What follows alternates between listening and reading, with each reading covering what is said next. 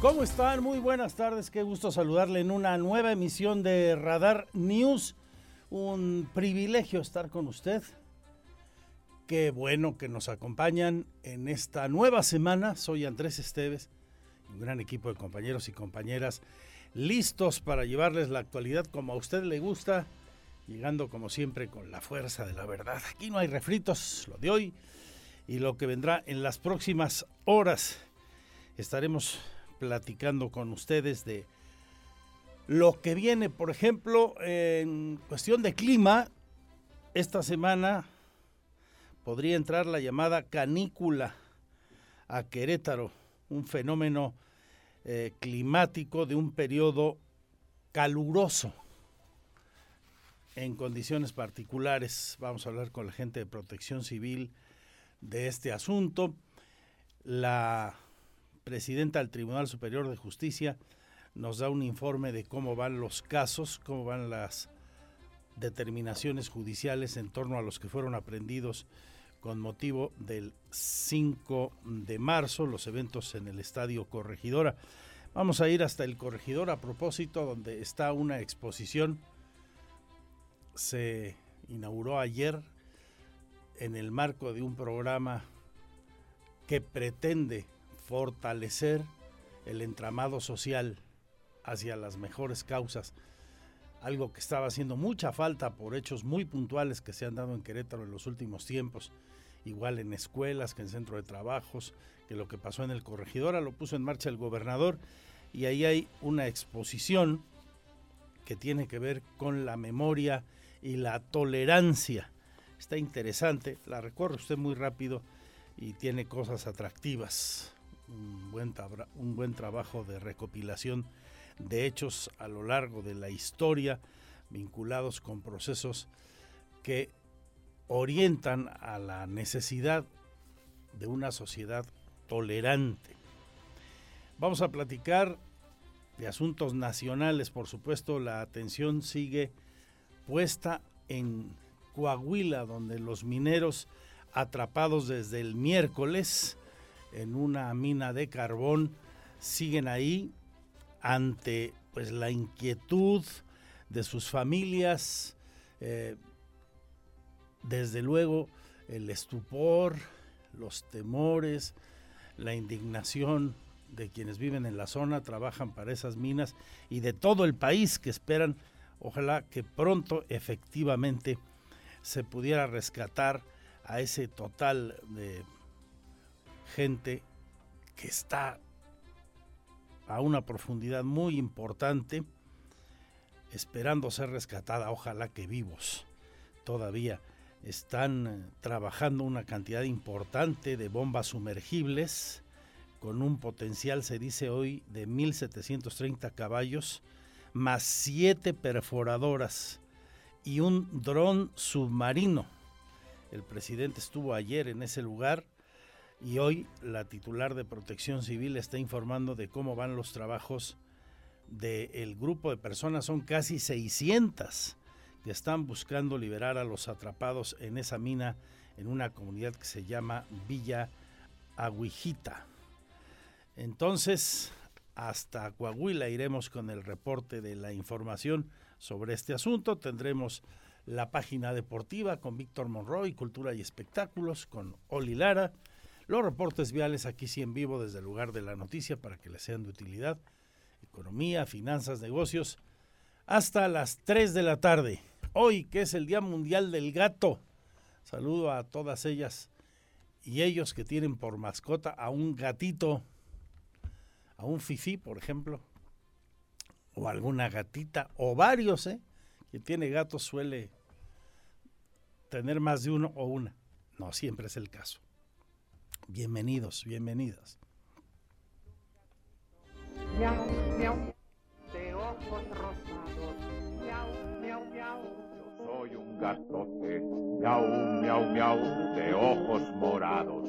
Miau, miau, miau, mi leche me tomo. Miau, miau, miau, en vaso de oro. Miau, miau, miau. Pues yo lo que como, miau, miau, miau, es carne de toro Miau, miau, miau.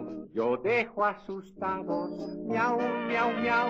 A todos los pillos. Miau, miau, miau. Yo tengo afilados. Miau, miau, miau. Miau, miau, Y si les saben hacer miau, ¿verdad?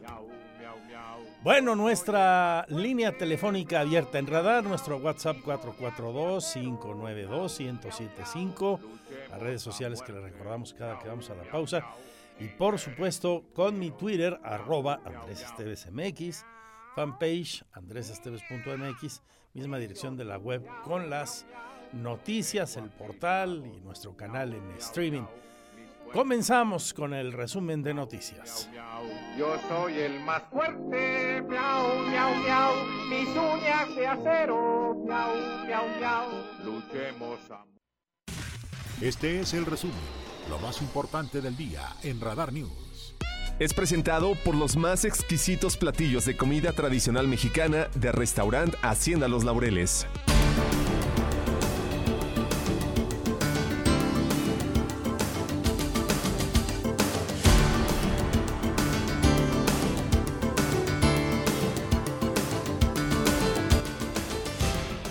Intensos los trabajos, casi 600 personas directamente chambeando en la mina donde desde el miércoles 10 personas permanecen bajo tierra en una mina de carbón. El presidente estuvo ayer ahí, hoy en la mañanera se abordó el tema y la titular de Protección Civil a nivel federal, Laura Velázquez Alzúa, dio información de los trabajos que se realizan.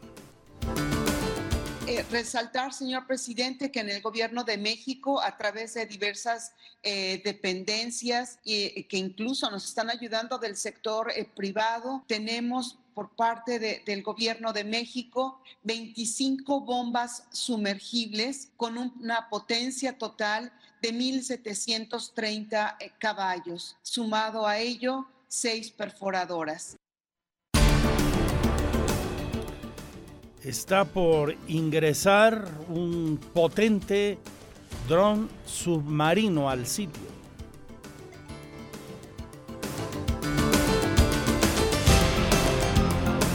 de hoy, señor presidente, estará trabajando con un eh, dron submarino que hizo llegar la Marina empleará personal especializado eh, con este equipo, con una cámara de alta resolución y luz para grabar hasta 250 metros de profundidad. Esto es con la finalidad de incursionar con los niveles actuales en las galerías de la mina eh, sin poner en riesgo a los eh, rescatistas.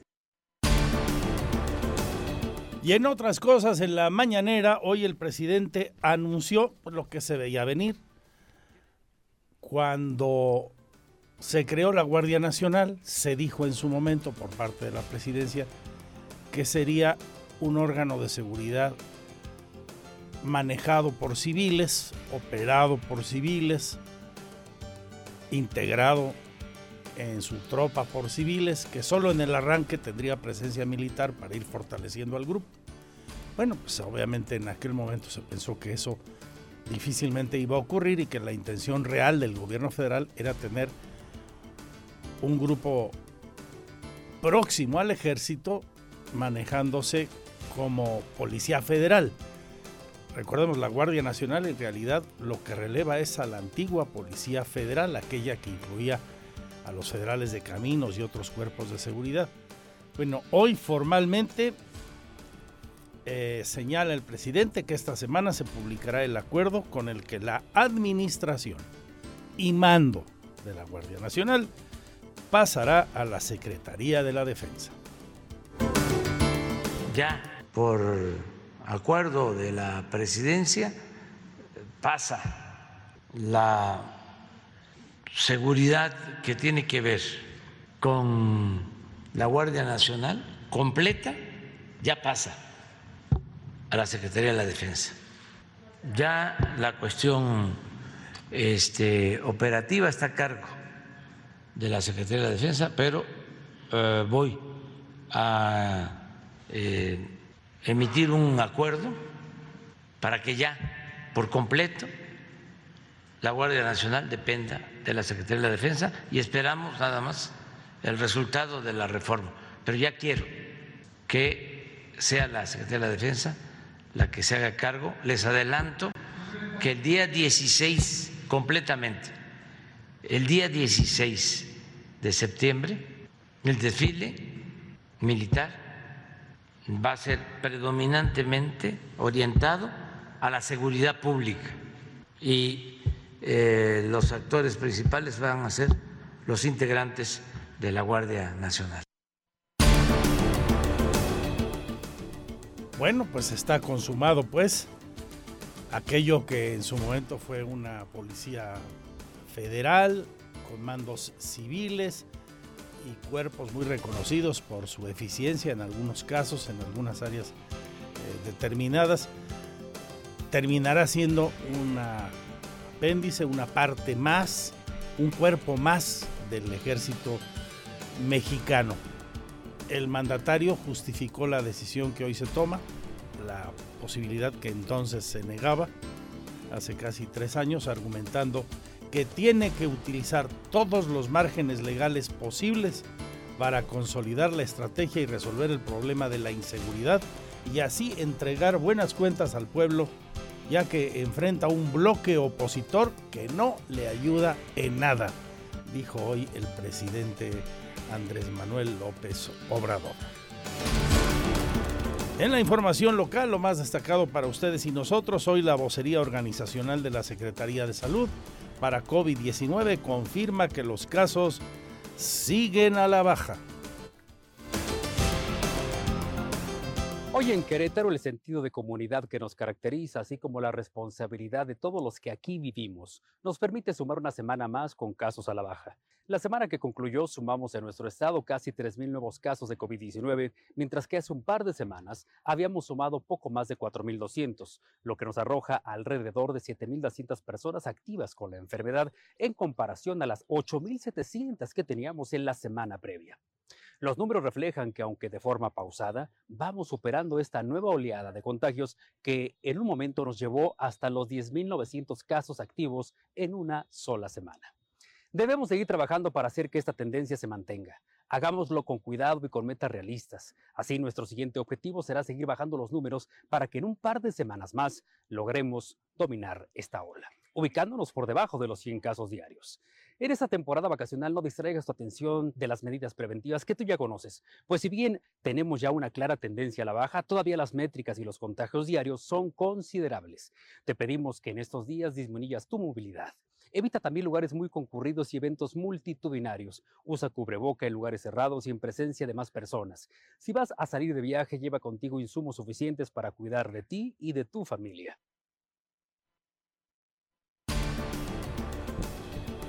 Vamos a tener, por supuesto, información de política y políticos.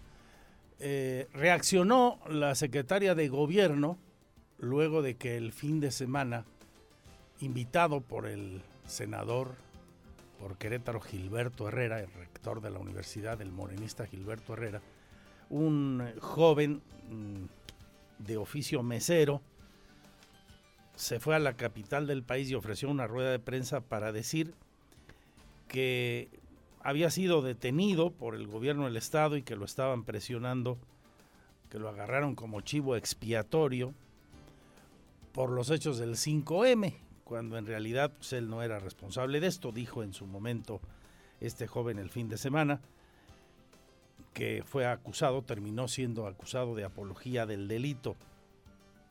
Tras eh, salir en libertad, después de promover un amparo de índole federal, el eh, joven del que le hablo ofreció esa rueda de prensa allá en el Senado, tuvo pues su impacto naturalmente entre los medios de comunicación y en general entre la comunidad, especialmente en redes sociales, y acusó en su momento, ya digo, al gobierno del estado y en particular al gobernador y a la secretaria de gobierno de ser quienes instrumentaron esto. Bueno, Guadalupe Murguía eh, señala que desde luego el gobierno del estado no es quien lo detuvo.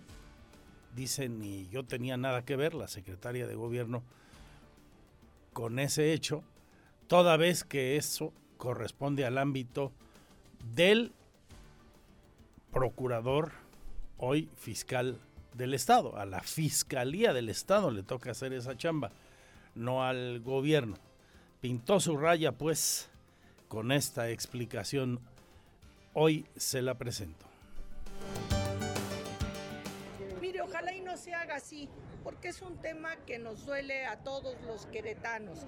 Y si él tiene elementos para presentar una denuncia por malos tratos, pues se desvirtúa si se pretende dar un uso político a todo esto, un uso eh, partidista incluso.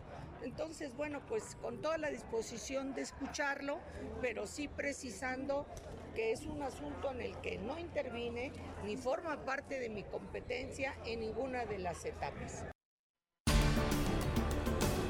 A ver qué dice la autoridad federal. Por lo pronto, el joven eh, ofreció esta rueda de prensa, dijo eso, Cuauhtémoc Galindo Cordero, así se llama, y hoy la secretaria de gobierno se deslinda de esas acusaciones.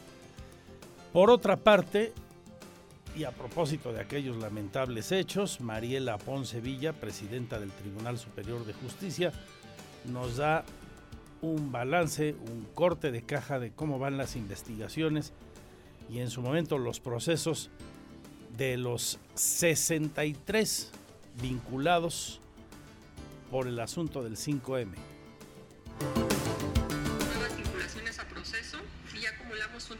63 personas vinculadas a proceso por los diferentes delitos que ya les he comentado. Pero también hemos tenido, o tenemos más bien ya, 49 personas que han terminado su procedimiento, ya sea por procedimiento abreviado o por suspensión condicional del proceso. 49. 39 de ellos ha sido por procedimiento abreviado y 10 por suspensión condicional del proceso. Ese es el estatus actual del, del caso. Y sí tenemos programadas varias audiencias a lo largo de la semana. Conforme se vayan dando, les damos a conocer los resultados. También habló del caso del joven del que hablamos, Cuauhtémoc Galindo, el mesero que denunció que lo habían tomado como chivo expiatorio y al que un juez federal le otorgó amparo y por eso está en libertad. Dice que el Poder Judicial de Querétaro resolvió el caso después de que recibió la resolución del amparo que se le concedió, ya que el criterio del juez fue que no se logró demostrar que tanto influyó este joven que tanto permeó en la opinión pública haciendo apología del delito a través de sus redes sociales. Y agregó que por el momento quedó sin efecto la vinculación a proceso y por tanto es que salió en libertad la semana pasada. En información de nuestros municipios, director del rastro de Querétaro, Humberto Servín Valdivia, confirma que hace dos semanas se registró un accidente de un empleado ahí y tras una semana de luchar por su vida, este terminó muriendo en el hospital del Seguro Social a causa de las lesiones. Y se llamó a, obviamente llegó la gente de protección civil, eh, policía municipal, policía estatal, llegó las ambulancias de la Secretaría de Salud, lo lograron este, trasladar al, al hospital del Seguro Social, el que está ahí por la pradera, que es el que nos queda más cerca. Y él estuvo en el hospital prácticamente una semana eh, con tratamientos, con atenciones y desgraciadamente una semana después ya su cuerpo no aguantó y, y pues ya no está con nosotros, falleció. Sigo en el municipio de Querétaro, donde Oriana López reporta un avance de 28% en la obra de la vialidad Palma Sica, una inversión superior a los 119 millones de pesos es la que se ejecuta en esa obra. Vamos a escuchar a la secretaria de Obras Públicas precisamente. Tendríamos también señalización horizontal y vertical, guarniciones y banquetas. Estamos construyendo también toda la infraestructura hidráulica, sanitaria y pluvial de la zona.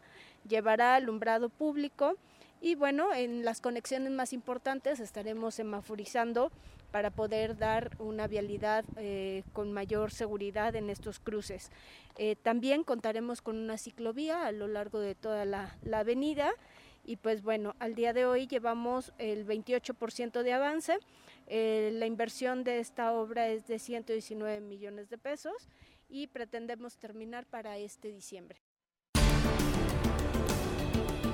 Bueno, y a propósito del municipio de Querétaro y del escándalo mediático que ha habido, sobre todo en redes, ¿no?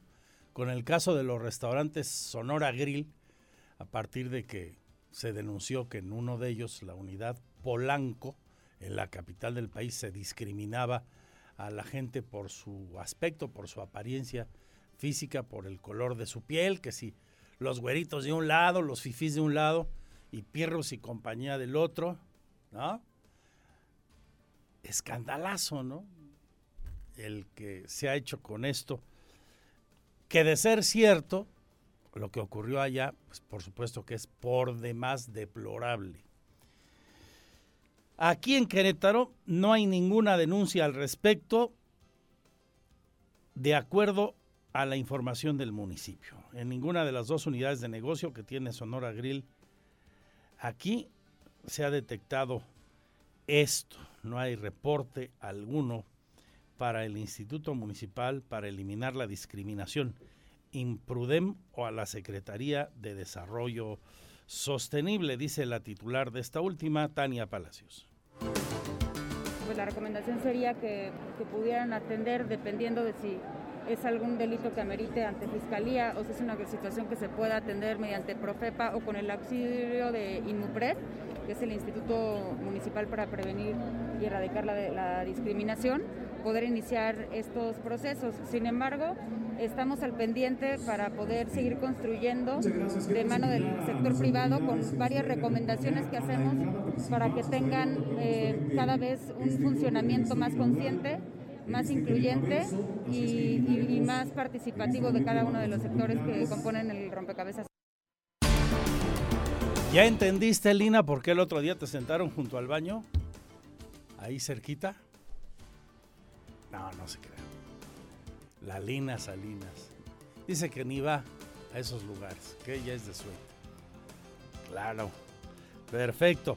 En Economía, Finanzas y Negocios, urge un programa nacional de reactivación económica ante el crecimiento imparable de la inflación, habla el presidente de Coparmex en Querétaro, Jorge Camacho tiene que ser una solución, una estrategia nacional y desde luego bajada a los estados y cada estado, bueno, aplicar sus particularidades. Y entonces estamos hablando con, con la secretaria Tatiana Cloutier para poder hacer un plan de reactivación económica que realmente mitigue lo que está sucediendo en el país y esperamos porque esto lo estamos haciendo con oportunidad, porque finalmente se requiere, se requiere de recursos. Esperamos que entre la ley de egresos. De política y políticos ya se fue a la sala Monterrey la resolución que dio el Tribunal Electoral del Estado de Querétaro sobre el caso de Ángel Valderas Puga, que le restituye sus derechos políticos dentro de Morena. Recordar, de hecho, pues que ya se lo restituyeron porque participó en el último proceso electoral para elegir a consejeros. Salió electo, por cierto, quien era presidente del Consejo Político de Morena. Aquí de esto nos habla hoy María del Carmen Gómez, integrante del Consejo de Morena en Querétaro. No, no, no. Ya, ya la semana pasada nosotros metimos la queja ante la Sala Monterrey y estamos esperando que de un día a otro en estos días nos estén diciendo cuál es la ponencia y el número del expediente para poder eh, darle trámite a esa situación y estamos seguros de que van a ratificar la expulsión de Ángel Valderas. Temas urbanos y de sociedad, la plataforma visible que recuenta todas las agresiones que puede vivir la población LGBT más en Querétaro dice tiene por el momento conocimiento de siete casos de violencia hacia este sector. Dos partieron desde la APP de citas Green y cuatro se dieron en condominio, según el vocero de este Frente Queretano por el Derecho a la No Discriminación, Walter López. Casos nuevos desde que se presentó para acá, que son una semana y media o algo así, está un caso más de Grinder, ya teníamos uno reportado en julio, ahora es otro en agosto y teníamos ya cuatro reportados de condominios, pues los dijimos, este es el quinto. eso es lo que, lo que tengo hasta ahora de los que yo conozco. Vamos a hacer el cierre a finales de agosto. Se llevó a cabo la primera reunión presencial del colectivo 50 más 1 Este es un grupo conformado por mujeres de distintos rubros, eh, mujeres que participan en política, activistas, en medios de comunicación, en general en la sociedad. Es una agrupación a nivel nacional que ya se instaló aquí en Querétaro, como usted recuerda. Están eh, realizando pláticas en municipios para ampliar su cobertura, ampliar su matrícula. Aquí en Querétaro nos habla una de sus voceras, Mari Cruz Ocampo por la calle, ¿no? De chiflidos y demás. A mí me brincó mucho el caso de Tequisquiapan, ¿no? Donde Tequisquiapan lo marcaron muchísimo. Eh, como el tema de la violencia, ya hablando de situaciones de violencia familiar grave y la falta de recursos con los que sienten que cuentan, sobre todo las mujeres de la sierra, para poder denunciar estas violencias, para ser atendidas, etc. Entonces ese es otro tema que, que fue muy importante. Les voy a comentar de temas de educación que tienen una gran relevancia. Hoy regresan a clases, ya lo hicieron los del turno matutino, están ingresando los del vespertino, quienes están en la matrícula de los colegios de bachilleres, como le adelantábamos aquí el pasado viernes. Suerte en el nuevo ciclo escolar a esta que es la matrícula más grande de Querétaro en la educación media superior y con un gran nivel de reconocimiento académico. También decirle a usted, le tengo una primicia, hay dos eventos que no tienen precedente en la historia de la Universidad Tecnológica en Querétaro y que se van a realizar esta semana. Mañana a las 11 en el Centro de Idiomas y Cultura Coreana Reg Sejong en la Universidad Tecnológica del Estado de Querétaro y luego a la una de la tarde la entrega del primer doctorado honoris causa de la Universidad Tecnológica del Estado de Querétaro se le va a entregar al embajador de Corea del Sur aquí, el señor Xu Jin-in. Esto será el día de mañana en la Universidad Tecnológica del Estado de Querétaro. Vamos al detalle de todo esto y mucho más hasta las 3 que se damos estafeta Radar Sports con Víctor Monroy y Roberto Sosa. Por supuesto, también tendremos la información de la cultura y los espectáculos. El oficial mayor del gobierno del estado, luego de que Mauricio Curi anunciara a los dos primeros elencos para el gran festival cultural y artístico con motivo de las fiestas patrias y que regresa el grito presencial a Plaza de Armas, bueno, después de que el gobernador anunció a la original banda El Limón y a la internacional Sonora Santanera. Ahora se anuncia al Tri de México. Se va a poner buenísimo. Y, falta más del elenco. El Tri de México, Alex Lora y esa gran banda, la más emblemática con distancia, ¿no? Del rock en nuestro país va a estar en ese festival. Y también en cultura y espectáculos, el municipio de Querétaro hoy dio a conocer de lo que será el festival Trova Abierta, que viene a sustituir el Trova Fest, aquel que hacía el señor Oseransky, ya sabemos todos los problemas que hubo eh, con él y, las dificultades que ha enfrentado el señor Oseransky. Bueno, ahora el festival se va a llamar Trova Abierta, busca promover también el talento local y el director artístico. A partir de la nueva edición será el maestro Sergio Félix que continúe eh, habiendo este, este festival, que es el Festival de Trova, que en esta ocasión, en esta nueva versión, se llama Trova Abierta. Y, el Trova Abierta nosotros lo manejamos, le pusimos ese nombre porque con toda la, la, ¿cómo te diré? ¿Cómo les diré? La, pues de alguna manera, si es trova, no es trova, eh, todo eso que se ha generado eh, con la trova, eh, nosotros pensamos en una trova abierta. ¿Y para nosotros qué es la trova? La trova es aquel artista que presenta su trabajo, que canta su sentir, que canta su pensar.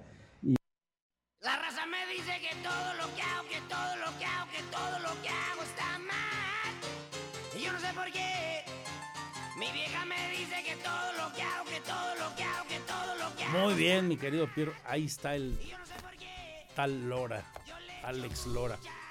12 al 15 de septiembre el Festival Artístico y Cultural de fiestas patrias en el centro histórico de Querétaro y otros lugares. De hecho, Lora va a estar en el Querétaro Centro de Congresos, lugar muy amplio, muy cómodo, y los demás eventos, de acuerdo a lo que dijo el oficial mayor Ramírez Retoraza, serán en parques, en distintos lugares del centro histórico. Y el nuevo evento de Trova del municipio de Querétaro, que me parece es importante que no se pierda. Se ha dicho de paso, más allá de los problemas que haya habido con Seransky, de quien tenga o no la razón y, toda esa discusión que se dio en su momento, pues qué bueno que no se, que no se pierde, que seguirá en una nueva versión con sus matices también en este 2022. Le tengo los detalles con Oli Lara sobre todo esto. Bienvenidos, bienvenidas. Vamos al detalle enseguida. Si quiero ser veloz, resulta que no hay papel. Si voy a tirar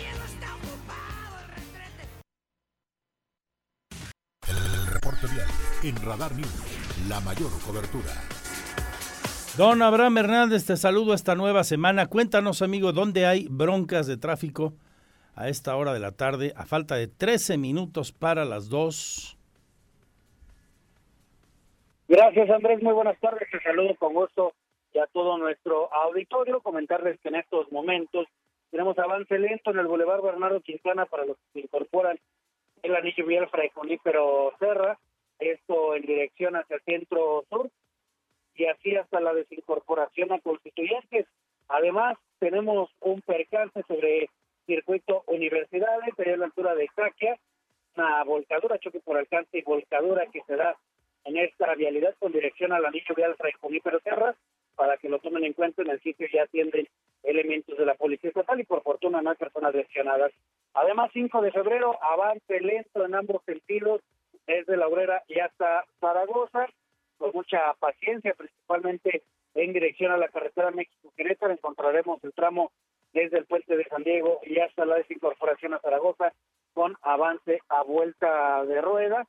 La carretera México-Querétaro hasta el momento transitable sin mayores contratiempos en ambos sentidos. Encontraremos también tránsito ligeramente cargado ya sobre prolongación Zaragoza, esto al cruce con 5 de febrero, aquí con paciencia, ya están oficiales de movilidad ahí trabajando, sin embargo, pues no hay, eh, en este momento no funcionan los semáforos en esta zona para que extremen precauciones al circular por este punto. También encontraremos tránsito ligeramente cargado en Avenida de la Luz, al cruce de Avenida de las Fuentes, con dirección a prolongación Bernardo Quintana, más adelante también al cruce de Maya y en dirección contraria con asentamientos para incorporarnos al Cerro del Tambor. La recomendación es no exceder los límites de velocidad para así evitar percances, así las vialidades. Muy bien, pues a manejar con cuidado, como ya bien recomiendas, particularmente en esa zona. Una 49. El clima, el pronóstico del tiempo, temperatura y las recomendaciones antes de salir de casa. El clima en Radar News. Llega la canícula esta semana. Andrea Martínez, buenas tardes. Vamos con esto que nos cuenta la gente del Meteorológico Nacional y que eh, suscribe Protección Civil en el estado de Querétaro. Esta que está a cargo de don Javier Amaya Torres. Fenómeno climático particular que año con año se llega a presentar aquí entre nosotros y que pues genera de repente cambios violentos en la temperatura.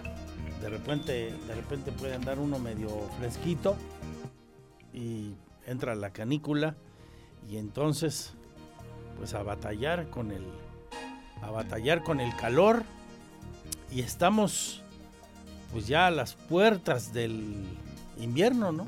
Muy cerquita. Eh, antes nos visitará el otoño y ahorita en pleno verano, época típica pues para estos fenómenos. Vamos a escuchar a Andrea, nos tiene el reporte.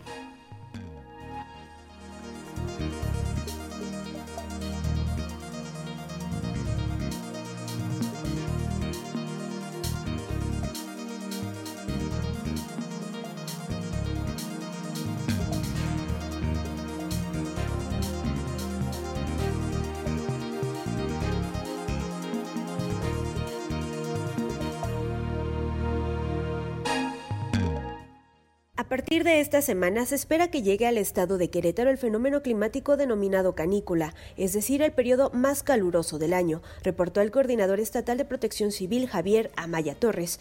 En ese sentido, informó que se estima que la canícula dura aproximadamente tres semanas en la entidad, esto derivado del desfase que hay en la temporada de lluvias a causa del cambio climático.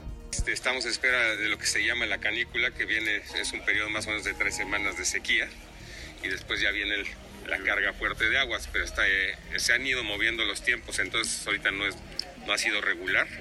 Ya deberíamos de estar en el periodo de la canícula, pero hay que recordar que este fenómeno se caracteriza por la disminución de lluvias, además de ser el periodo más caluroso del año. Por su parte, la Secretaría de Salud Estatal exhortó a la población a fortalecer medidas de prevención en temporada de calor contra enfermedades comunes, sobre todo durante la canícula, fenómeno climático que se presenta durante la última quincena de julio y dura 40 días en México. Por ello recomendó mantenerse hidratado y beber agua hervida o clorada y asegurarse que los recipientes en donde se almacene estén perfectamente limpios y tapados. Cerciorarse de que en casa los alimentos se conserven en refrigeración para evitar que comiencen a descomponerse, así como un lavado de manos frecuente con agua y jabón después de ir al baño, luego de cambiar pañales, antes de comer, antes de preparar alimentos y al llegar a casa. También evitar la sobreexposición solar entre las 11 de la mañana y las 3 de la tarde, así como utilizar bloqueador solar, ropa fresca, sombreros, gorras, sombrilla y proteger los ojos. Para Grupo Radar, Andrea Martínez. Así que prepárense tres semanitas de intenso calor, la temporada de más altas temperaturas del año y con de repente cambios muy violentos entre la mañana y la noche, por ejemplo. Pero en el día mucho calorcito bien hidratados, agüita, agüita lina. Muchachos, para estar mejor hidratados todavía. Y ojo, atención a los más veteranos del equipo y a los más pequeños, suero en cualquiera de sus presentaciones, más que recomendable, Pirro. Mucho suerito. El calor entre nosotros. Esta semanita llega con todo.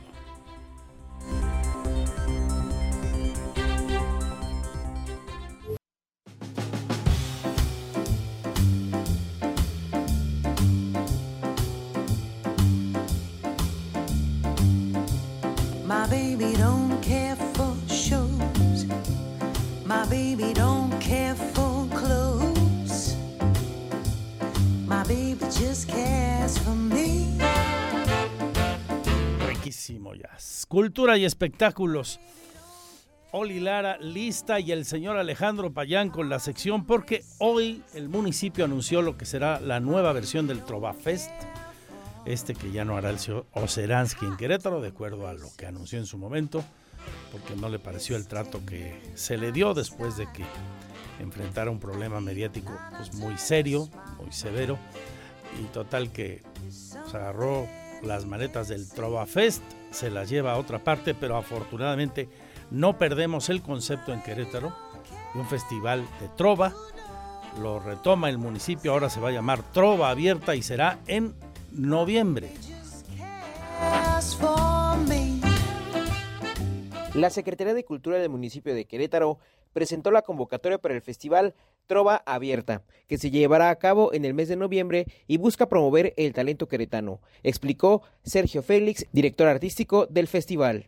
El que continúe eh, habiendo este, este festival, que es el Festival de Trova, que en esta ocasión, en esta nueva versión, se llama Trova Abierta.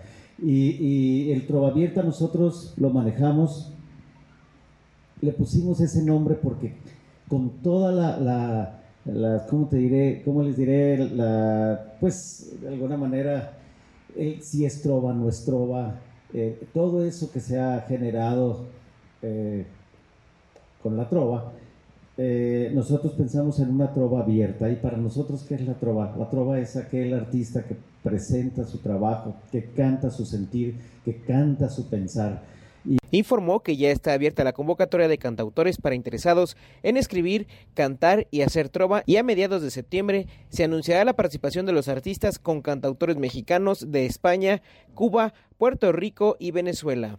Joaquín Ledesma, director del concurso de cantautores Trova Abierta 2022, indicó que la promoción del talento y la creatividad en Querétaro es un gran acierto para este festival. Para Grupo Radar, Alejandro Payán. Muy bien, joven Payán, y como le decía hace un rato, el titular de la Oficialía Mayor, Mario Ramírez Retolaza, anunció un elenco más para el gran festival del regreso a las fiestas patrias presenciales que anunció el gobernador hace días. Mauricio Curi en su momento afirmó que tendrá la gran fiesta de México en Plaza de Armas todo el sabor de nuestra patria y de nuestras tradiciones y que habrá un festival artístico en varias plazas del centro que incluirán a la original Banda del Limón, una de las grandes bandas de México, y a la Internacional Sonora Santanera, la más importante en muchos años de nuestro país y del continente, la internacional, la mera mera Sonora Santanera. Bueno, pues Reyes Retolaza suma al elenco al Tri de México, la mejor banda de rock, la más emblemática de todos los tiempos. Alex Lora y su grupo estarán aquí en esas fiestas patrias queretanas.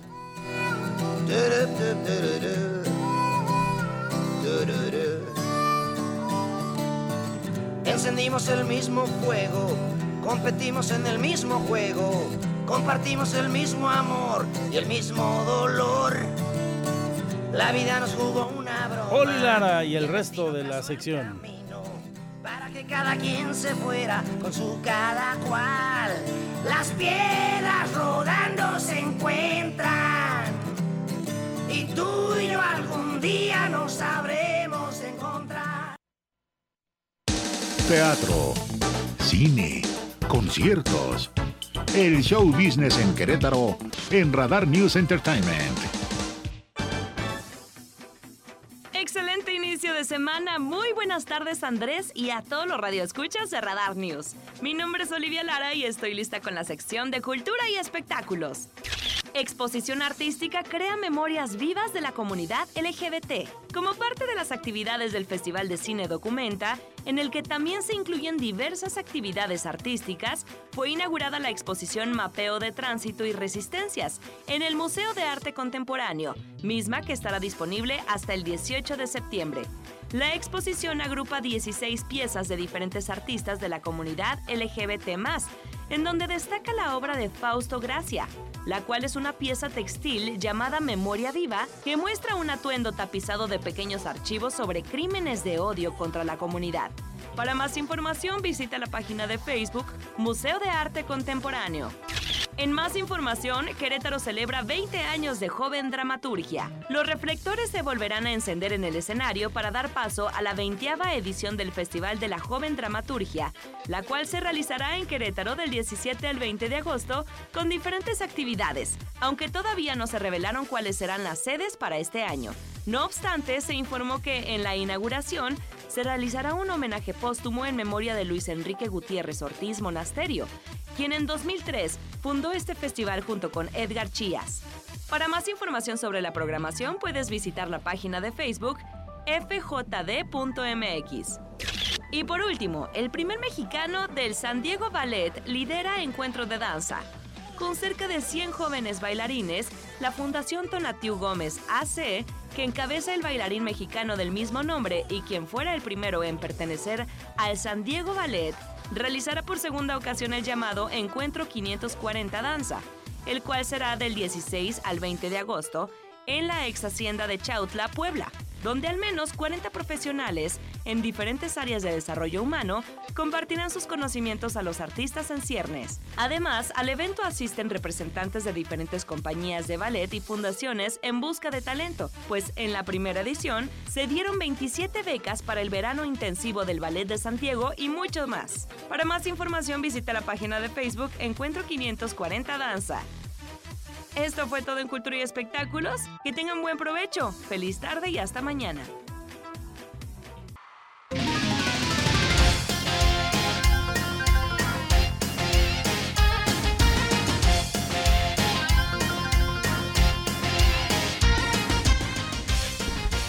2 de la tarde con 12 minutos. ¿Qué tal? ¿Cómo le va? Bienvenidos a la información de los deportes. El día de hoy, ¿qué tal comenzó su semana? Lina Salinas, ¿qué tal empezó? ¿Bien? Ah, al 101% dice Lina Salinas. Tú, mi Rolas, también. De 10. Pirro, ¿qué tal comenzó tu semana? Bien también. Ah, muy bien porque no le vas a los Pumas. Ah, claro, sí, pues es que después de ese 6 goles por cero que ayer el equipo de los de los Blaugranas del Barcelona le propinó al conjunto universitario, bueno, pues no es para menos, ¿no? Pobres Pumas. De verdad que pues, les tocó bailar con la más fea, le fue mal, lo que pues en un principio pues era un tema de emoción, ¿no? Por la invitación que había hecho el Barcelona al conjunto universitario, pues se convirtió en una verdadera pesadilla, porque pues tristemente eh, este resultado refleja la realidad que tiene el equipo de los Pumas, una realidad pues que es reflejo de lo que está viviendo en la Liga MX, un reflejo que pues eh, enmarca la irregularidad que está teniendo este equipo que ocupa la posición número 10 en el, en el fútbol mexicano que aunque no ha perdido, irónicamente es el único invicto, pero lleva cinco empates y solamente una victoria, situación que por supuesto pues eh, tendrá que apresurar a los dirigidos por Andrés Lilini y pues el Barcelona por su lado tuvo una gran presentación apabullando este 6 por 0 a los Pumas y se presentó bien con su con su afición y ya pues de paso se quedó con ese trofeo del Joan Gamper allá en el mítico estadio del Camp Nou. El equipo de Xavi Hernández tuvo pues un buen inicio, una buena presentación con su público, con la presencia de todas sus figuras. Mire usted, los azulgranas fueron ampliamente superiores y en apenas 20 minutos del primer tiempo ya ganaban 4 goles por 0. Anotaron Lewandowski, Dembélé y un doblete de Pedri. Pumas evidentemente no tuvo reacción alguna pese a que los culés bajaron la intensidad ante la amplia ventaja que tenían en el marcador. Ya para el segundo eh, tiempo, Xavi hizo cambios y uno de los que anotó fue el, el gabonés Aubameyang que colocó el 5 goles por 0. El resto del encuentro fue de mero trámite y a los 84 apareció Frankie de Jong para sentenciar el encuentro con el sexto tanto de los Blaugranas. De esta manera el Barcelona quedó listo para el inicio de la liga, torneo en el que debutará ante el Rayo Vallecano. Por su lado, los Pumas, ya con el regreso a nuestro país y después de haberse lamido las heridas, enfrentará el próximo fin de semana que hay dos clásicos, un capitalino, un tapatillo, enfrentará a las Águilas del América o otro equipo a que tampoco le fue bien en su exhibición en partidos internacionales. Así que, pues ahí está la, la realidad del equipo del Barcelona y la realidad, por supuesto, de los Pumas. Con todo, con todo y Dani Alves. El resto, ahora hablemos del fútbol mexicano, el resto de la información. Y hablemos de la jornada número 7 que ayer finalizó las Águilas del América. Finalmente logran ganar y lo hacen venciendo dos goles por uno a Bravos de Juárez. El técnico Fernando Ortiz pues eh, hizo una autocrítica, reconocer que hubo cosas de su equipo en el primer tiempo que no le gustaron y que pasaron por la actitud sobre el terreno de juego. Sin embargo, pues eh, se rindió en elogios hacia Henry Martín, autor del doblete con el que las Águilas ganaron 2-1 a Juárez. Esto fue lo que dijo Fernando Eltano Ortiz. Lo que haga Puma es problema de Puma. Yo no. Nosotros tuvimos más viaje que ellos. y jamás me senté acá y dije tantos viajes, así el resultado. No. Sí estoy feliz de poder trabajar una semana normal, donde tengo que corregir. Eh, hay cosas que no me gustaron y hay cosas que seguir mejorando. El sábado, cuando enfrentemos a, a Pumas, perdón, va, va a estar el mejor equipo que yo considero en la semana. Buenas noches. Lo de Henry a mí no me sorprende, al, al que no está en el día a día en el entrenamiento. Son excelentes jugadores, son delanteros, necesitan, conviven con el gol. Tanto Federico, Henry, Jonah, Román, el mismo Diego que juega una posición, están preparados para vestir esta camiseta y lo entrenan día a día. A veces se le da, a veces se le abre arco, se le cierra, pero ellos tienen la capacidad, el profesionalismo de entrenar día a día para que puedan tener estas situaciones.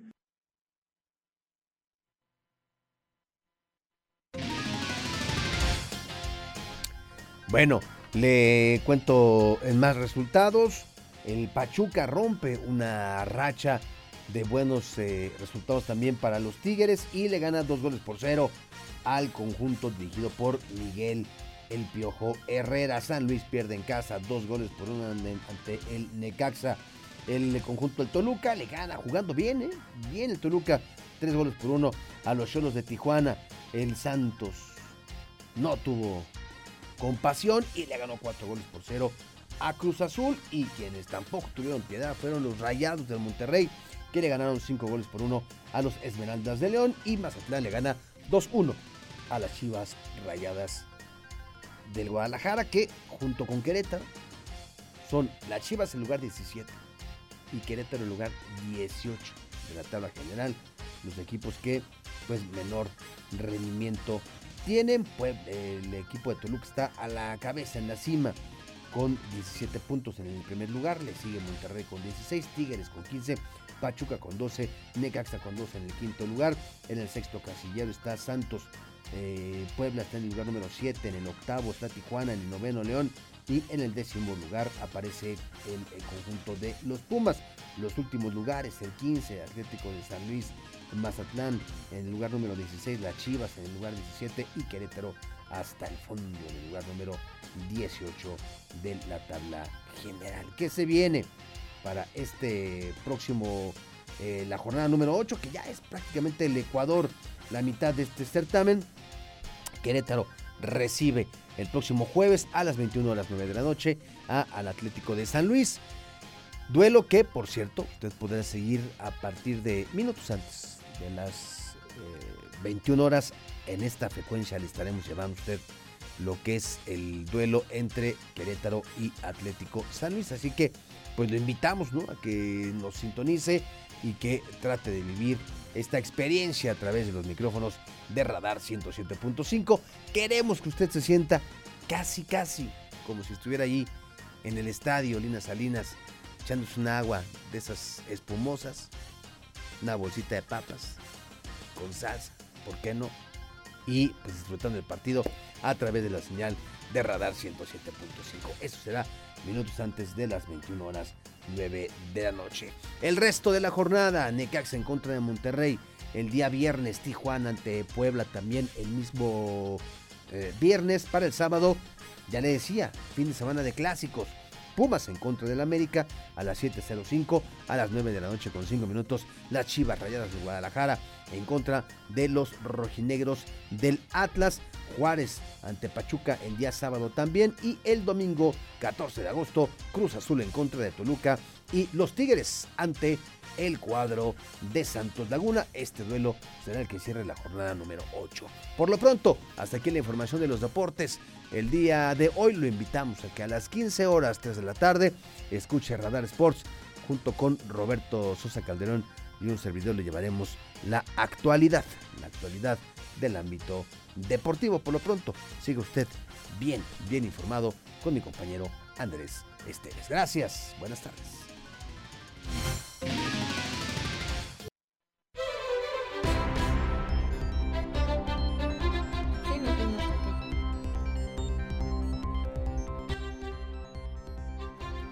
Gracias, seguimos con la información luego del mundo de los deportes. Que, álgame Dios, le decía al buen amigo Víctor Monroy, antes de entrar al aire él, que qué semanita llevamos entre los gallos y la repasada Pumas en Barcelona, bueno, para para cambiar de deporte.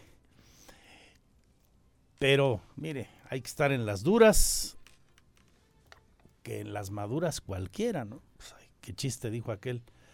Seguimos entonces con otros temas, dos de la tarde con 27 minutos. Voy a platicar ahora de política y políticos y está aquí con nosotros la dirigente estatal del PAN porque le hemos invitado, como le platicaba hace dos semanas, en septiembre el PAN renueva todo, eh, excepto su comité estatal, todo lo demás se renueva. Leonor Mejía, ¿cómo estás? Muchas gracias Andrés por la invitación y gracias por la atención al auditorio. Eh, comentábamos en aquellas fechas, estaba Morena renovando su eh, también toda su estructura a nivel de consejo, tanto estatal como nacional, que seguían ustedes y pues es el último proceso interno hasta el 24, Leonor. Así es, así es. Hasta las elecciones, este va a ser nuestro último proceso. ¿Y tu primer prueba de fuego después de que llegaras a la dirigencia del partido? Totalmente. Bueno, hace medio año, poco medio más de medio año, Un poco más de seis meses. Pues sí, platicarte que tenemos renovaciones, varias renovaciones, son muy importantes. Estamos muy contentos de que en estos momentos vamos a tener la oportunidad de eh, vivir una etapa muy importante tanto para el Partido Acción Nacional como para el país. Tendremos en el mes de septiembre las renovaciones de los comités municipales. Eh, en los cuales va a ser eh, paritario. En esta ocasión, el, los comités municipales tendremos al menos nueve mujeres y el resto serán mixtos, por lo que puede haber más mujeres, ¿no? Es un tema importante. En, este, en el mes de octubre tendremos nuestra renovación de Consejo Estatal y Nacional. Tendremos nuestra Asamblea Estatal en el 16 de octubre y finalmente en noviembre tendremos nuestra Asamblea Nacional donde se toma protesta a los consejeros nacionales, pero también algo muy importante que, que, tendremos que hacer en, en, noviembre será que vamos a renovar nuestros, eh, a, a reformar nuestros estatutos y nuestro programa de acción política con la intención de seguir renovándonos continuamente. Septiembre, octubre y noviembre van a andar muy atareados. Muy ocupados, pero muy contentos porque este, hemos detectado que hay mucha participación de, de los militantes. Eh, aprovechamos este espacio para invitarlos tanto a acudir a votar, pero también a, si hay algún interesado en participar en sus comités municipales, que participe. ¿Quiénes eligen? Y vamos por partes, si por quieres, partes. siguiendo el cronograma. Perfecto. Comités en, municipales. Comités municipales. Todos los militantes eh, votan por su presidente de comité municipal. Eh, tienen la oportunidad de votar a nivel estatal 8.801 eh, militantes tienen derecho a voto a nivel estatal. Son y, los que están registrados. Y que tienen un año de, de vigencia, de militancia. Si no tienes un año, no, no pueden aún votar. votar. Todavía no pueden votar. Okay. Se renuevan las dirigencias municipales y en estas votan todos los militantes de los municipios en los 18, las 18 sedes. Eh, las, las asambleas van a ser el 3, el 4, el 10 y el 11 de septiembre. Ahora, de quienes están hoy al frente, varios podrían reelegirse. Son periodos, si no recuerdo mal, de tres años con una reelección. Es correcto. En el caso de los, tienen la oportunidad de reelegirse, sin embargo, en este caso sí es importante comentar que hay algunos municipios que, que no van a poder reelegirse ya que va a estar eh, destinado para mujer eh, y en el caso de los que son mixtos puede ser mujer u hombre, ¿no? Por ejemplo, los metropolitanos, en el caso de Querétaro. En el caso de Querétaro es mixto. Este, en este caso fue Enrique Correa el presidente, ya, ya repitió, entonces, bueno, de, de hecho él ya no podría reelegirse. Ya no podría elegirse. Así es. Por... Pero bueno, por platicarte, en el, en el caso del Marqués es mixto, en el caso, bueno, voy por todos los municipios de una vez, eh, Landa de Matamoros será mujer, Tequisquiapan será mujer, Cadereyta mujer, Pinal de Amoles ex mixto, Corregidora mixto, Jalpan será mujer, Tolimán mujer, Huimilpan mixto, San Juan del Río mujer, Peñamiller Mujer, San Joaquín Mixto, Amealco de Bonfil Mixto, Colón Mujer y Querétaro, Pedro Escobedo, Ezequiel Montes y Arroyo Seco va a ser mixto. Cuando dices mixto, es que puede ser hombre puede o mujer. Puede ser hombre o mujer, por lo que podrían haber 18 presidentas, ¿no? Eventualmente. Eventualmente, sí. sí El empoderamiento de la mujer en, en la política, no solo en el PAN, sino en general, es más que un hecho, ¿no? Se, es cierto. Día a día. Y el Partido Acción Nacional ha sido pionero en este tipo de, de acciones afirmativas y este como, como lo comentaba antes, en, en la reforma que tendremos en noviembre, estaremos revisando esos temas, que no solamente sea por acciones afirmativas, sino que en el estatuto venga esta parte. Fíjate, eh, comentábamos a propósito de la elección de Morena, en su momento hace dos semanas, eh, una vez que Morena elija este mes a nueva presidenta, tendrá que ser mujer, los tres partidos más votados en las elecciones de Querétaro serán dirigidos por mujeres. Es correcto, y son bienvenidas todas las mujeres, por supuesto. Bueno, entonces septiembre, comités municipales, con esto eh, que tiene de puntual el proceso electoral del PAN. ¿Me dejas ir a una pausa, Leonor? Por supuesto. Y regresamos con las otras dos elecciones que tendrán a la vista las y los panistas en septiembre, octubre y noviembre. Correcto. Las 2 de la tarde con 33 minutos. Ya.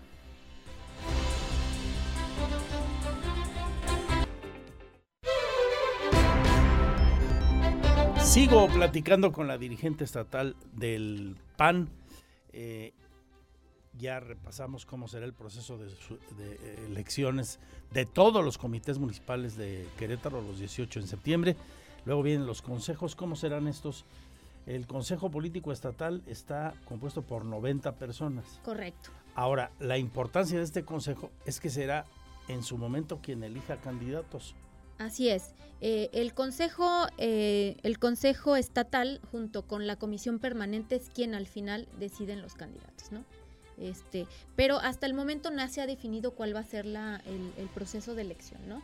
Vamos a esperar a que haya esta renovación de, estatutos. Pero es clave quién va ahí. Pues hay, hay algunos que han levantado la mano, pero sin duda este, no tenemos todavía un proceso definido. Habrá que esperar a los órganos de, que se reúnan y platiquemos cuál es lo más conveniente, ¿no? Así como se cambió de, de, votación interna a designación, que finalmente es un tipo de democracia indirecta, eh, podría cambiarse, ¿no? Finalmente el PAN se tiene que actualizar y cuando ya no le funciona un sistema tiene que cambiar a otro, ¿no? Que luego en esos cambios de sistema uno no acaba de entender bien a bien qué pasa. Yo sigo sin entender qué es lo que pasó por la cabeza de los dirigentes del PAN, con todo respeto, a la hora de tomar la decisión para el Estado de México de no ir en coalición. Yo digo, hoy, pues de entregarle la gubernatura a Morena, a la maestra Delfina. Pues esperemos que no sea así. Yo creo que Andrés Vargas es un ex, perdón, no es Andrés, tú eres Andrés. Enrique Vargas es un excelente candidato y va a dar mucho la batalla en el Estado de México en el 2000, en este año que, ya tenemos elecciones. Sí, este, y, y, bueno, pues esperemos que no sea así, que, que tenga oportunidad el Partido Acción Nacional con Enrique Vargas de ganar el Estado de México. Digo, me queda claro que ese tiene que ser tu discurso. Así es. Mal harías de no decirlo. Así es, y confiamos mucho en, Enrique Vargas, ha, hecho a nivel interno un gran trabajo. Pero yo como observador y, y analista, permítanme, estar en desacuerdo. Yo creo que acaban de cometer un error terrible en el Estado de México de cara a sus aspiraciones, ¿no? Morena debe estar encantada de la vida, la maestra Delfina, con esta división entre el PRI, que nunca ha perdido el Estado de México, y tiene ahí a dos mujeres interesantes como aspirantes a, a la candidatura, pero suponían que iba a ir el PAN con ellos y el PRD ahora pues difícilmente esto se va a dar bueno, de hecho ya es cosa decidida por parte del PAN. ya tienen candidato. Así es. Entonces veremos qué dicen los electores del Estado de México, pero desde aquí mi pronóstico ya quedó más que claro. Bueno, ¿quiénes eligen al Consejo? ¿Esos mismos ocho mil y tantos militantes? No, estos ocho mil se, se registran en sus asambleas municipales para ser insaculados, que es prácticamente un sorteo. En las mismas elecciones eh, municipales, en las mismas asambleas, se insaculan tanto a los que van a participar en el Consejo Estatal como los que van a participar en el Consejo Nacional.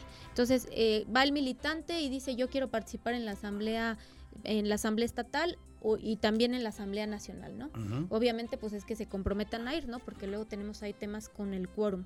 Pero lo importante es eh, que el mismo, el mismo día de la Asamblea sacan los papelitos y ahí eh, determinan eh, de manera por insaculación quiénes son los que van a participar en estas asambleas y van a votar por estos 45 hombres y 45 mujeres en la asamblea estatal y 7 mujeres y 7 hombres para la asamblea nacional. en la opinión de la dirigente estatal del PAN, ¿cuál es el, el estado de salud que guarda tu partido, Leonor? Pues yo realmente puedo hablar de, de, Querétaro. Considero que el partido es un partido muy vivo, que está vigente, que está creciendo al 10% al semestre, que eh, se mantiene organizado, ¿no? En contraste con otros partidos que hemos visto que, que han mostrado claramente la esencia de violencia, de este pues de irregularidades en sus procesos. El Partido Acción Nacional en sus 82 años de vida es un partido vivo, renovado, democrático, que eso es lo más importante, libre y organizado. Bueno, pues quedamos al pendiente y ya te estaremos molestando de aquí a septiembre para contarle a la gente cómo va el proceso. Es clave también, sobra decirlo, la renovación de los comités municipales. Así es. Porque también, con independencia de cómo vayan a elegir a sus candidatos y candidatas para el 24, ahí se toman decisiones así es, claves. Los, los, comités municipales son la, la columna vertebral de, de, del PAN en Querétaro. Bien, contentos eh, con el gobierno que está haciendo Mauricio Curi. Hoy veía desde muy temprano los resultados de la encuesta de México Evalúa y a destacar en ella que Mauricio Curi eh, vuelve a ser el gobernador con mayor aprobación del país de acuerdo a los queretanos, con un 69.2%. Luego le siguen dos morenistas, por cierto, Rubén Rocha de Sinaloa, que acaba de entrar hace poco, y me llama mucho la atención, Evelyn Salgado en Guerrero, la hija de Salgado Macedonio, después de cómo se dio el proceso ahí interno de Morena y luego cómo fueron las elecciones, y, la verdad es que está muy bien posicionada ella, pero bueno, hablando de un correligionario tuyo, Curi, se sostiene muy bien arriba. Así es consideramos que, bueno, lo considera la población, finalmente en, más de más de tres encuestas se ha mantenido siempre el gobernador en, en lugares, eh, en los primeros lugares de mejor evaluados y también nuestros alcaldes y también este, muchos, muchos de los eh, funcionarios públicos son los mejores evaluados. Entonces estamos muy contentos con el desempeño y la gente definitivamente este, ve que está haciendo un buen trabajo. Muchas gracias, te agradezco. Muchas gracias. Andrés. Vamos con más en el análisis de los grandes temas de la actualidad. Por cierto, el presidente sale muy bien también, gana 4% de aprobación Andrés Manuel López Obrador, después de que había tenido una caída de 4%, lo recupera y está por eh, ahí del 64% de eh, aprobación Andrés Manuel López Obrador. Y como cada lunes en la reflexión, uno de los periodistas más valorados de este México nuestro, eh, Jaime Septién y el complejo momento del entramado social del país y las relaciones entre los poderes, luego de una charla con Javier Sicilia. Sin desperdicio, Jaime, te saludo. La opinión Radar News.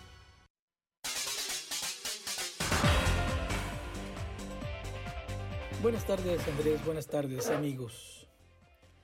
El poeta y activista mexicano Javier Sicilia acaba de concedernos una entrevista al observador Aleteya, que hoy se publica la primera parte justamente de esta entrevista en este servicio católico de noticias internacional Aleteya hecha por un servidor y por Maite, mi esposa, en que nos habla justamente del tema de la situación de violencia en el país. Hay que recordar que Sicilia, a raíz del asesinato en 2011 de su hijo Juan Francisco, por bandas de la delincuencia organizada en Morelos, fundó el Movimiento por la Paz con Justicia y Dignidad. Este movimiento que además de dar voz a las víctimas de la violencia y sentar a los poderes del Estado de cara a la nación, creó la ley de atención a víctimas. Eh, la entrevista no tiene pierde, la verdad es una entrevista muy larga, pero tiene una serie de, eh, digámoslo así, eh, señalamientos que me parece que son importantes en este momento, después del asesinato de los dos jesuitas, de los dos jesuitas de la Tarahumara, de Cerocahui, allá en la Tarahumara, y pues eh, eh, las preguntas que le hacemos a Sicilia es eh, sobre todo ¿qué, tenemos que cambiar en términos de sociedad y también de Iglesia Católica para que la iniciativa de diálogo nacional no termine en lo que él llama asesinatos de excelencia. La respuesta de Sicilia es muy clara, el problema es muy complejo, dice, el diagnóstico indica que hay un Estado que está capturado por el crimen organizado, y por la lógica criminal. No queremos aceptarlo, es muy difícil hacerlo. Dice aceptar que la familia y la casa en la que uno vive está derruida, pues es difícil. Que el padre es un alcohólico que golpea a la madre, que la madre es una prostituta y que el hijo, etcétera, ¿no? Cuesta mucho trabajo pensar que hay que empezar a construir desde cero. Pero el Estado es eso, esa casa que custodia la vida de los ciudadanos y de repente esa casa está capturada, está podrida.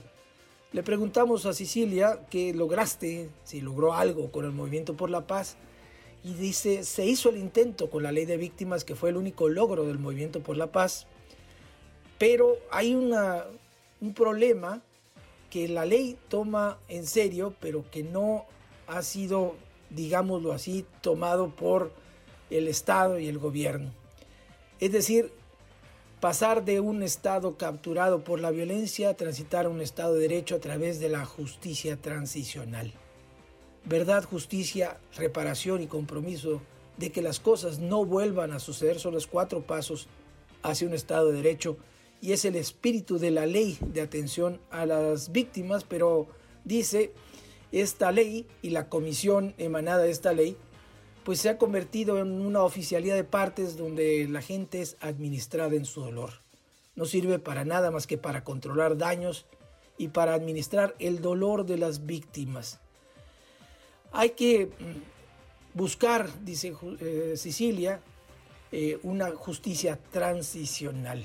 Es lo que se ha hecho en Sudáfrica y lo que se sigue haciendo en Colombia. ¿Qué significa? Pues significa que haya la mayor verdad para, la, para toda la nación y por desgracia la menor justicia para las víctimas. Dice Sicilia, tenemos tantos miles de asesinados y desaparecidos que ir caso por caso no nos va a dar. Lo que se hizo en Sudáfrica con Mandela es justicia transicional, se hizo una gran verdad y se agarraron grandes fracciones de responsables. Es lo que está haciendo Colombia desde hace ya tiempo. Y no es una cosa de la noche a la mañana, es una larga construcción, pero necesitamos el acuerdo de todos necesitamos las partes sanas de todos, empresarios, partidos, iglesia, todos tenemos que participar en esto, pero los diagnósticos están allí. Ahora lo que falta y lo que ha habido de falta en este país, pues lo que falta es voluntad política. La pregunta es, después de todo lo que has pasado con el movimiento y con lo que él llama pues la traición de este movimiento del eh, régimen actual, eh, después de todo lo que ha pasado, ¿hay alguna esperanza? ¿Tienes alguna esperanza? Le preguntamos a Sicilia. Dice, ahora yo tenía la esperanza de que tras el doloroso asesinato de los jesuitas la iglesia tomara el relevo y que leyera la historia, el proceso del movimiento por la paz y de todo lo que hemos realizado para que tuviera elementos de articulación y no pensar que se está empezando desde cero. Pero todavía no hay ningún eco. Las jornadas de oración y lo que intentaron hacer como el gobierno lo ha hecho, puede volver a los ciudadanos los sujetos de la problemática, cuando los sujetos de la problemática no somos los ciudadanos. Está bien que oremos, dice Sicilia, que pensemos a la luz de la oración dónde están nuestras faltas y nuestras complicidades como ciudadanos de esta nación, pero la justicia, la verdad, no le corresponde a la ciudadanía, le corresponde al Estado y en este caso al gobierno que representa al Estado sea de derecha o de izquierda, no importa. Les corresponde una labor humana que no es la función de la iglesia. La función de la iglesia, dice Cecilia, es denunciar. Decir, señores, se está faltando un principio fundamental, que es la vida humana, la dignidad humana. Y eso le corresponde a ustedes hacerlo. A nosotros corresponde decir que no podemos seguir así. Nos corresponde lo que yo pensaría llevar a los expertos, llevar los diagnósticos. Sentémonos, dice eh, Sicilia Andrés, o sea, Andrés Manuel López Obrador, tienes que llamar a la unidad nacional, déjate de pleitos. A los partidos déjense de pleitos y de frivolidades. El tema no son las elecciones. El tema, el tema no es el, el tren Maya. El tema es la paz. El tema es la verdad. Es la justicia. Es salvar la dignidad democrática. Yo esperaría eso de todos nosotros, especialmente dice de mi iglesia, Javier Sicilia. Creo que el comentario y la entrevista es, importante, sobre todo por este asunto. Al Estado le corresponde lo que nos quieren endilgar a nosotros los ciudadanos. No es a nosotros no nos corresponde la justicia ni la verdad. Nos corresponde ser ciudadanos de tiempo completo. A la iglesia no le corresponde guiar campañas en contra de. A la, iglesia le corresponde denunciar, decir, no es posible seguir viviendo así. No es posible que la estrategia mal pensada desde el punto de vista, digámoslo así, cristiano, de abrazos, no balazos, como dice el presidente de la confraternice, sea la estrategia que puede llevar justicia y verdad, compromiso de que esto no vuelva a suceder a un país horadado por todos lados, como es México, por la violencia y por la inseguridad. Este es mi comentario el día de hoy, Andrés, amigos.